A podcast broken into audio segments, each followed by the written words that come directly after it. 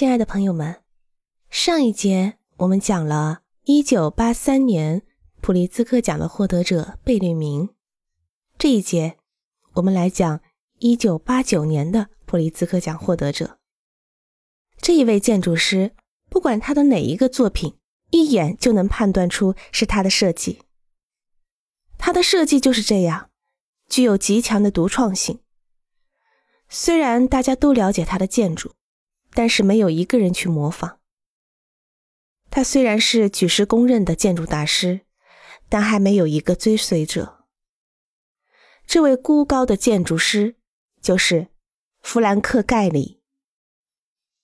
从他的风格来看，人们会认为他是美国西海岸自由风格建筑师的代表，但实际上，他在一九二九年出生在白雪皑皑的北国。加拿大的多伦多。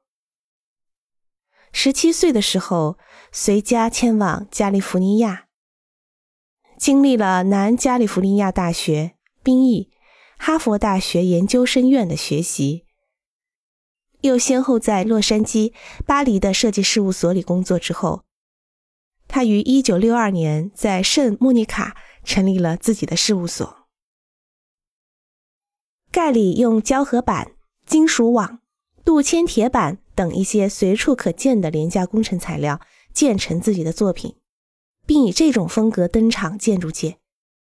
那个被称为“廉价工匠”或“大海之家”系列作品的代表作，就是盖里自宅。